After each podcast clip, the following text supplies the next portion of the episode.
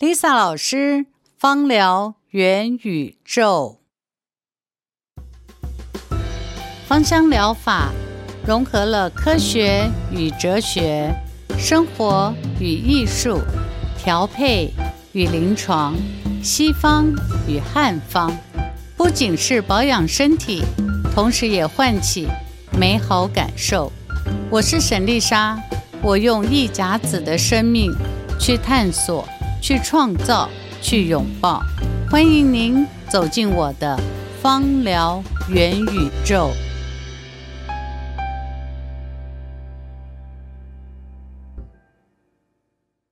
老师，维柔你好，哎，下午好。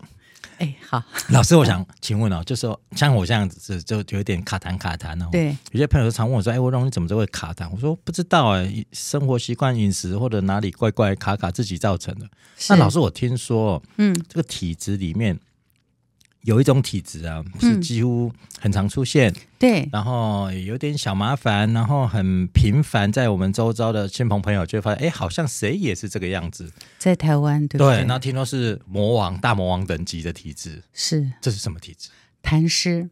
我们台湾最多的两种，嗯、一个痰湿，一个湿热，两个都是湿，但痰湿这两个繁体字看的都不舒服，哎，没错，让你感觉到就是很重。对，然后你看两个火，对，然后又湿，又底下又有四，对，四呃六点，对。啊，就是就是嗯、呃、拖拖拉拉的感觉，对，对不对？老师刚才提到这个两个火，然后又湿湿的，就是我们一般讲水火不容，那那听起来就身体又湿又热，对，完蛋，黏黏的，对。对，这很像夏天开车门开车的前三十秒都快爆炸了，那个一打开坐进去，整个情绪真的是很怪。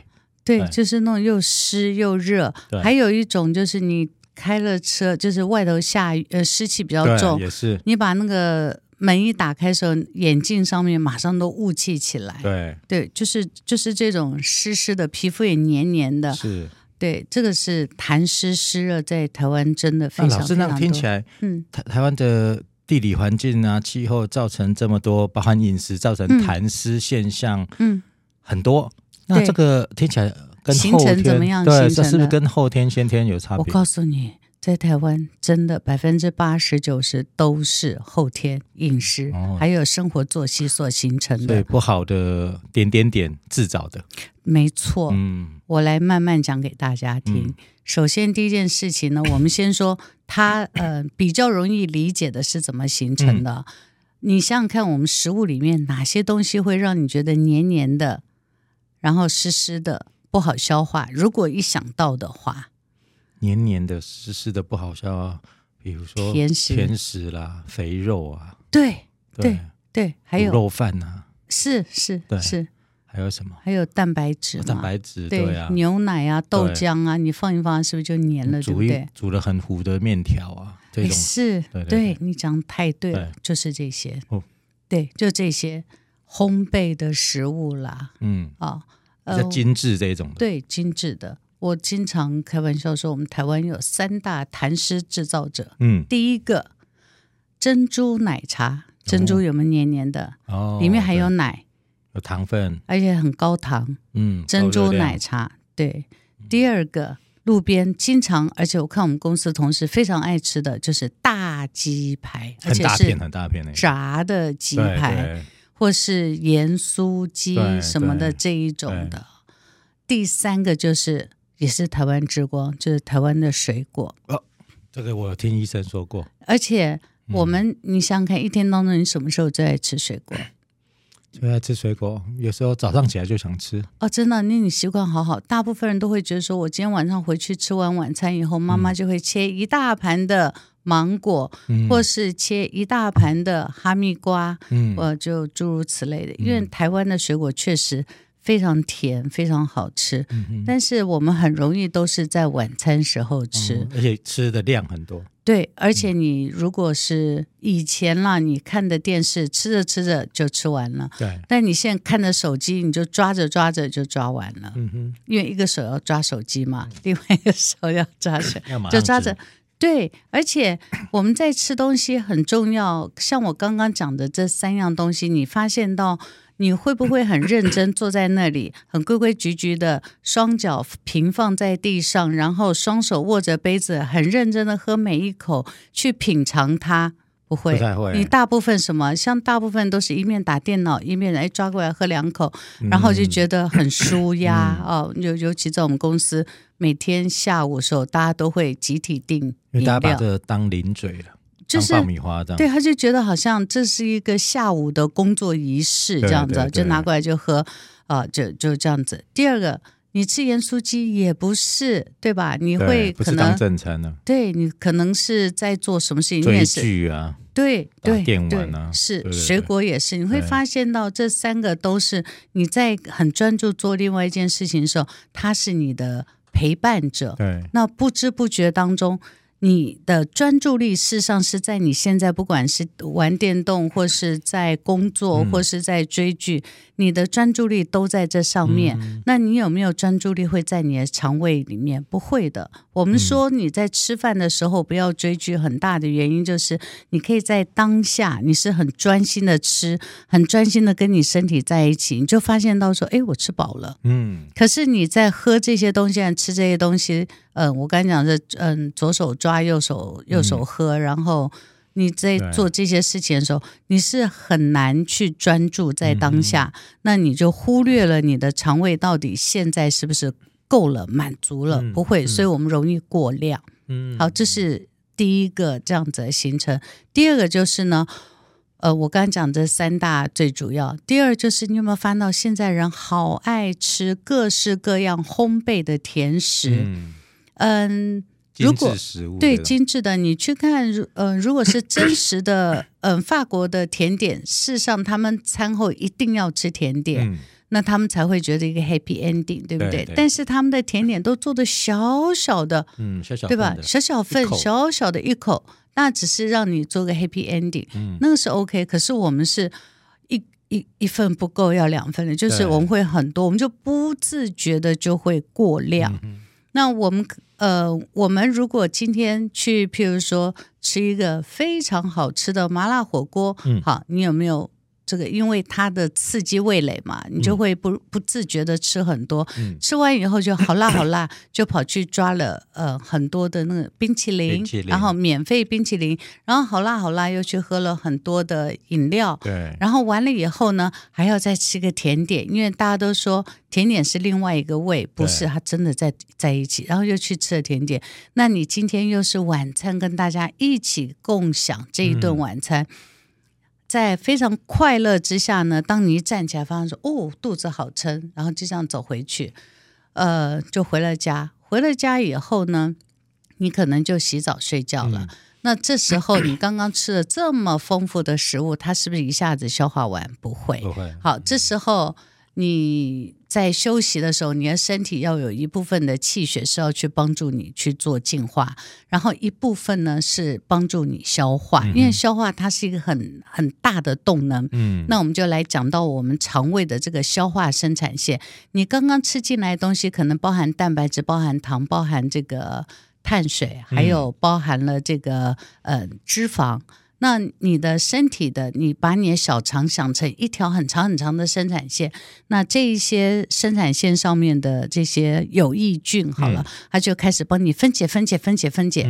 但是你如果是晚上做，人家会不会很累？你想想看，这些加班的，你肠胃加班的这些呃消化细胞，它很累呀，因为它已经一整天了。那到晚上，它很累之下，它会不会消化得很好？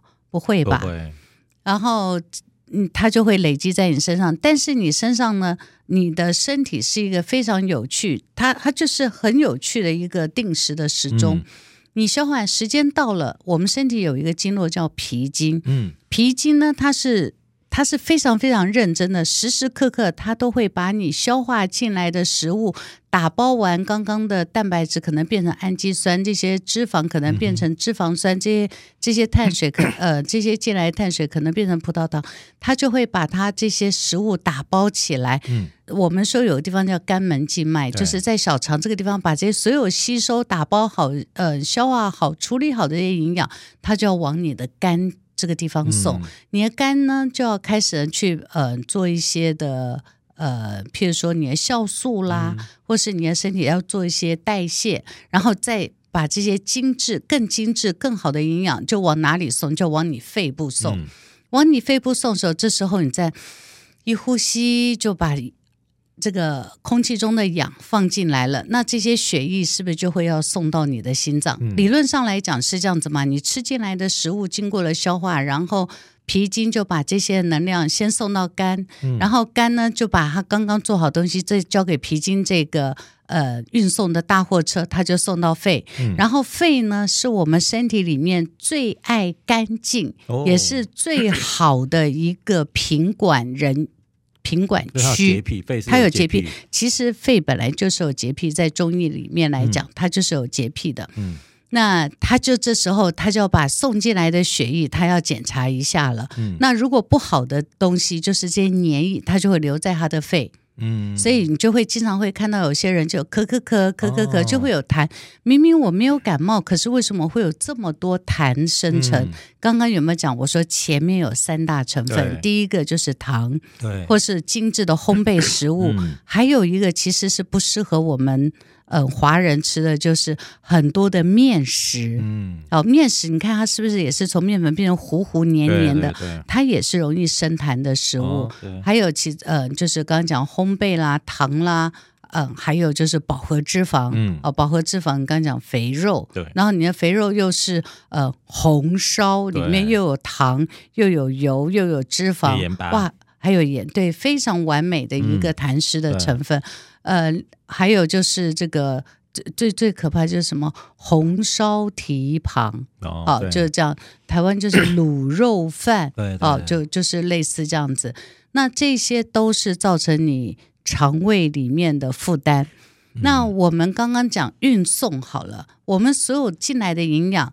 嗯，身体里面一个最大的呃，我们应该叫黑猫宅急便好了啊。嗯、那这个的黑猫呢，就是我们的皮筋。嗯，那你看这个黑猫，它会天天都在路上跑嘛，或是嗯、呃、这些快递快送宅配啊，天天在跑。那它最怕什么？第一怕下雨，嗯，哦，塞车，对，然后还那下雨塞车，还有。这个路况不好，很黏腻，嗯、对不对？对，所以这下雨塞车呢，你就可以把它想成痰湿哦。所以等于身体都一直在大塞车。对，你的身体，它就在运送这些营养上来的时候呢，第一个它是你制造的，你制造久了以后呢，它送不完，它就是沿路会掉。然后你的这个送这些营养的道路呢，它就呃经常都会呃很黏腻。嗯，那很黏腻的话，它就停留在你身上，就会变成你身体的内脏脂肪。或是集中在你身上，如果它今天掉到哪里，那那个地方就很容易造成那个地方淤堵，嗯，或是造成那个地方，譬如说，呃，你送上来以后，你的肺经很辛苦的把一些拦截下来，会不会还有些没有拦截到？有，然后经过你的身体送到心脏，心脏咚一打送到你全身。就容易送到你皮肤上面，你皮肤就很容易造成湿疹。嗯，那湿疹可能有痰湿，另外就湿热，尤其在夏天。呃，温度又很高的话，因为夏天我们身体的气血是不是都要到皮肤了，然后帮我们身体内在散热嘛？那它不断不断往外走的时候呢，它就容易停留在你皮肤表面。那再加上进到冷气房，你的那个毛细孔又一盖住的话，它就会停留在你皮下。嗯。那你就很容易在你的那个关节处。哦，譬如说脖子啦、胳肢窝底下啦，或是呃我们身体的肚子这些地方，就很容易造成这些湿疹的现象。那、哦、老师，我这样听起来，痰湿、嗯、会不会就是有一种让身体呈现泥泞的状态？对，就是泥泞，因为走在泥泞就是不舒服。对对对对，慢。我我会想，我去过尼泊尔啊、西藏登山的那路上啊，我们搭便车，哦、是那个便车就是。坐在后座啊，或者坐在司机旁边啊，都是泥泞的路，泥巴路。那个那个一公里大概开一小时，因为开不快。是。那第二个不安全，第三心情很差。没错没错，摇摇晃晃的，那轮胎打滑。印尼印尼何尝不是这样？对对对，印尼它主干道是，然后一跑到这个侧干道都是属于私人的。对对对。但那个上面。就是在它雨季的时候，就像你讲的，嗯、真的是一小时跑不到一两公里，公里很不舒服，很不舒服。嗯、你想，你身体里面运送营养的这个宅急便啊，它现在就是卡在这个痰湿的现象，嗯、所以。它营养送不上来，你会什么累累的，对对不对？慢慢的，慢慢的，精神不集中。所以在我情绪里面，我就会把痰湿列为拖延，哦、拖拖拉拉。有时候他的拖拉不是他要拖拉，而是他真的心有余力不足，嗯、所以他就会变得什么？呃，还有另外，痰湿最容易辨别的就是他的腹部。刚刚我们是说进来的东西都是在这里嘛？那运送的道路是不是都在你的腹部？对你的腹部现在呈现泥泞状态，所以你的腹部是怎么样？就比较容易肥胖。嗯，那所以痰湿往下走，就是会我们经常讲的糖尿病。嗯，那糖尿病再往下走，就会变成血瘀体质，就会变成像什么高血压啦、胆固醇过高啦，或是血脂肪过高，哦、就是淤堵的现象。不过。呃，我们接下来，嗯、呃，湿热啦、血瘀啦，哦，我们还可以再详细的讲。哦、我只是讲说湿，呃，湿热啦、血瘀啦，它的先期都是痰湿。嗯、那痰湿再往前走呢，有两个。你刚刚我们说道路，对不对？嗯、道路泥泞。第二个，如果你今天你气不足，是不是也会开得慢？慢，对。所以还有一个就是。呃，你刚刚泥泞，那如果你的阳虚，你的太阳不够，或是你加的油不够，是不是也会跑得慢？嗯，所以如果以先天来讲，如果你这个人本来我们之前讲过阳虚气虚，嗯、如果你之前有点阳虚，有点气虚，比较容易造成痰湿。嗯，那痰湿的人，他的消化呢，其实速度也慢。那不就整个人什么都慢慢的？对，就是慢，慢的消化慢，反应慢。对，所以讲话也慢。然后，呃，一起开会的时候，你问他叫，哎，你你记不记得以前有一个那个卡通影片，那个树树懒？树懒。对，就问他一句。动物方程式。对，动物。我想到我就想笑，就是你问他一个，他就慢慢的回答你，所以他让我很大的感觉就是看到痰湿。哦，了解。你想树懒，对，痰湿，你画上等号，你大概就可以感觉到了。的确，我们身旁有一些朋友就是。真的，他就是比一般人反应慢一点点，嗯，就是常常跟他讲话，他也好像慢半拍。嗯、我们常常身旁有些慢半拍，嗯，大家去运动呢，走没几步路，嗯，他就觉得好像运动了一整天。我说我们不是刚开始吗？对，对，因为你想他很累，嗯，因为他嗯、呃，就像呃，刚刚我讲，他身体里面的运送就慢嘛，嗯、他的营养送不到四肢。那他的身体里面营养没有办法充分送到全身的话，他其实是很 很累，很容易累。嗯、呃，因为你在运动的时候，是不是也会有这个废弃物要代谢掉？他营养都还来不及送来，你又有废弃物就要带回去，所以他身体里面是很累很累的。哦，所以你在想，这样子的人是不是很容易反复生病和感冒？那老师，那听起来。刚刚讲的大魔王等级这个痰湿啊，对有这么多现象，嗯，那如果身体听起来都是后天的饮食生活习惯种种，是累积身体满满的体内泥巴，他的体内的泥泞，对，那怎么办？好，其实这个要，但是虽然是大魔王哈，但是你要去改它，还真可以。我们原来讲的。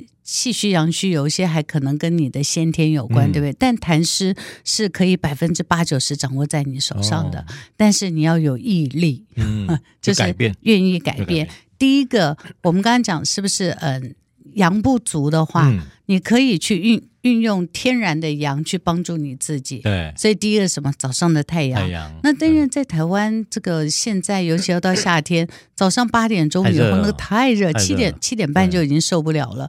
那所以你就要再早一点起来。那你早一点起来的那个太阳呢？你运用大自然帮助你的身体的阳气起来。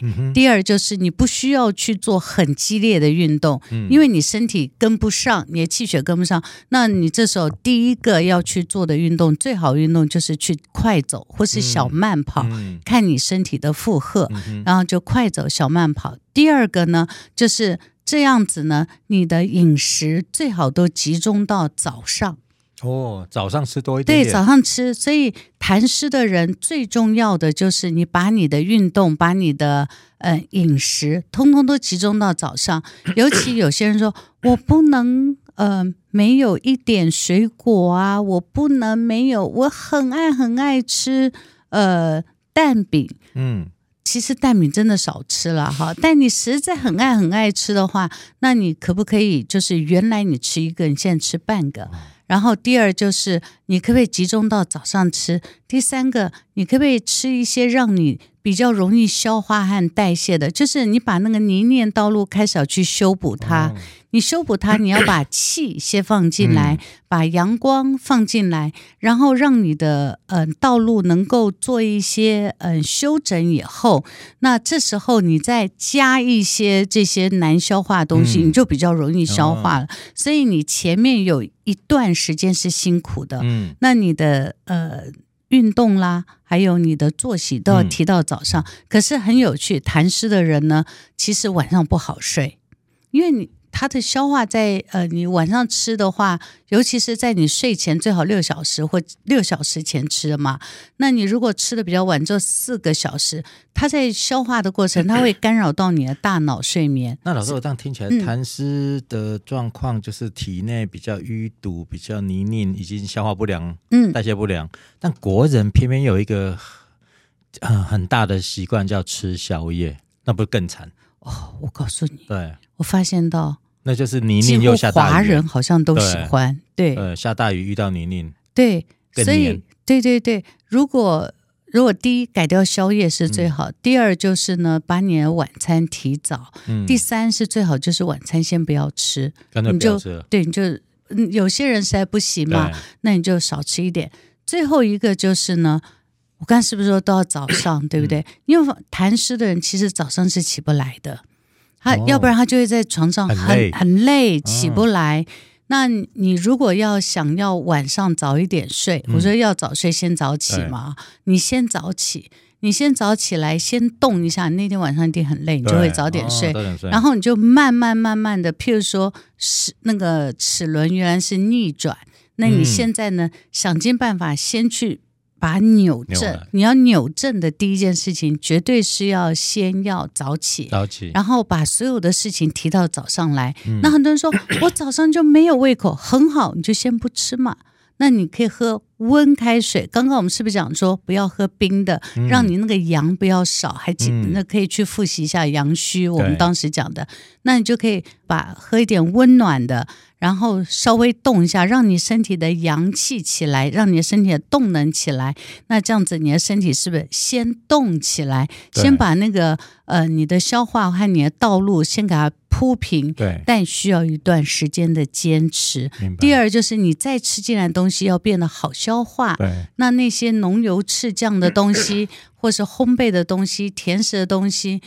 嗯，都少吃。如果实在很爱吃水果，选比较不甜的，然后早上吃。那那老师听起来，这个痰湿的人真的要改变一件事，就是要跟跟自跟早上当好朋友。哎，对，然后要跟自己嗯挑战自己的极限了，嗯、真的先挑战。就是他的运动要启动自己啊，进食都在早上完成。嗯，那反而尽可能入夜之后睡前停掉。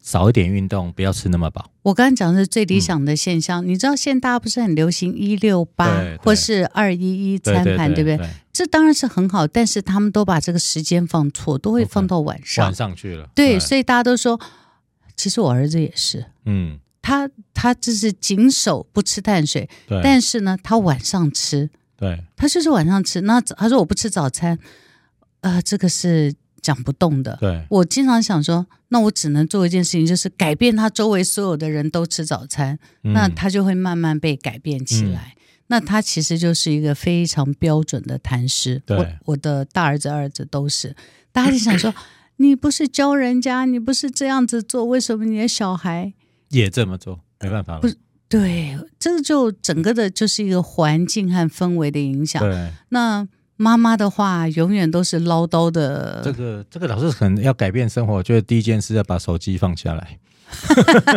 没有，我觉得第一个要做这件事情，就是一定要你知道，一个环境的改变，一定是越来越多人这样做，嗯、你就会比较容易跟着做。哦，但是如果大家不这么做，你一个人这么做，其实是很辛苦。嗯嗯，我、嗯、像我自我也是痰湿体质，嗯，当我自己开始这样做改变的话，就会我要先跟我全家人讲说，对不起，我现在不能跟你们一起吃晚餐。嗯，然后我会。自己带便带便当，然后自己去管理自己的饮食，一定要跟他们隔绝一段时间，然后我才能够改变过来。好，老师，我们刚才讲了，痰湿体质容易什么都拖拖拉拉、慢吞吞，对，全身像体内流的不只是血液，也是泥巴，对不对？什么都变慢慢的黏腻的东西，不舒服，很像是雨淋，嗯、很像是雨季。嗯，那还是回到。芳疗对，芳疗是怎么运用？对，对不对？精油可以怎么帮他？因为他已经慢到天天都在雨季了，他连可能去找那个芳香疗法都没耐心，都懒得。我真的闻不到了。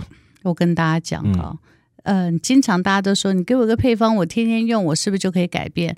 你刚刚听完以后，先管住什么？先管住嘴。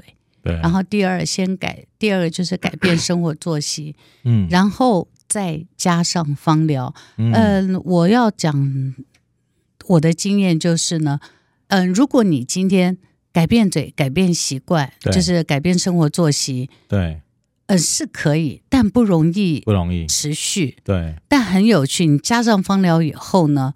我觉得芳疗是可以唤起你身体细胞的记忆和活力。对，所以你如果加上芳疗以后，你做这个扭转呢，会变得比较轻松和愉快。嗯、对，嗯，就算就是我刚刚讲不是讲说我我就跟我家人的生活先隔绝开来，我自己先这样做。其实，嗯，陪伴我走过去的就是芳疗。那我这里有个配方，嗯，我这个配方，呃，我我非常乐意把所有配方都公布给他。对，我对对。这个芹菜籽，好，我先讲配方了哈，大家请记录下来。芹菜籽三滴，三滴，肉桂叶三滴，三滴，还有一个杜松浆果七滴。嗯，有一个嗯姜科的植物叫做卡普尔。老师，这些都好取得吗？卡普尔这些其实很容易取得。对，很容易取得，也不贵。我、嗯、我通常给大家的配方都不是很昂贵的而且是好取得的。嗯、卡普尔两滴。嗯，那有些人会说，那我如果没有卡普尔，可不可以用姜？可以，但是为什么会用卡普尔的原因，就是因为卡普尔的分子比较呃，我们刚刚不是说你要让它嗯、呃、清爽吗？卡普尔的这个姜的成分，这个也是姜科的植物，但它跟姜不太一样，是它没有姜这么热。因为前面我已经放了肉桂叶，已经够热了嘛啊，那它呢是比较清凉清爽，然后跑得比较快，会让你那个它呃，我我的感觉，我形容一下，我运用它就是要突破那些泥泞，让你的那个走起来比较轻盈的感觉，就是卡普尔。对，嗯，不过很感谢你问我，因为通常我没有那么多机会跟每一个人讲。嗯、那每一次人家说我没有怎么办？可不可以用姜？我说可以。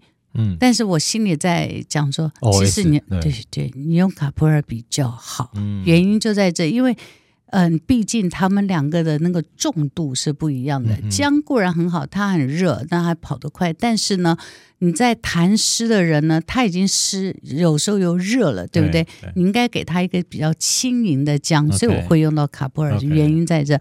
最后一个是甜罗勒，嗯，也就是青酱，意大利青酱面里面的青酱，也就是甜罗勒。那这几个成分里面呢，它最主要就是先改善你的中焦，就是我们的脾胃。嗯、但是中焦这个脾胃里面，它底下是不是还需要有？加补气补阳，对不对？嗯、那补气补阳最好的来源在哪里？就是你的脚底，嗯、所以这个油最好要擦脚底，然后可以的话就按摩你大腿内侧的脾肝肾经络，一定要努力，这个一定要认真。嗯、然后你按摩完以后再按摩你的腹部，不是先按腹部，哦、要从要从远端开始按起，然后你再来按摩你的腹部。嗯、呃，最好就是。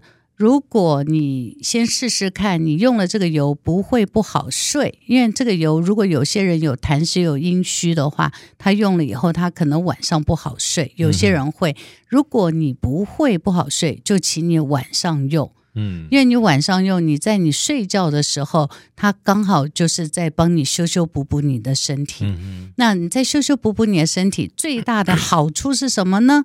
第二天早上，你把这个油涂一下肚子，搓一下我们的尾椎的八髎，你就发现到你的排便变得很顺畅。哦、你看，你泥泞要除掉以后，要从哪里出来？是不是从这个排泄物出来？对，不对？你排出去以后，你的身体里面是不是会变得更加轻盈？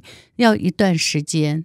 对、嗯，要一段时间的去处理，所以这样子，嗯，老师那听起来痰湿比较像是这个水沟啊，都里面都有泥巴水了，对不对？对对对。然后下了雨，慢慢的把它清掉，把它稀释化、嗯，排到这个大排，然后对，慢慢的清对对清理它，清淤的概念，对，就清淤的概念。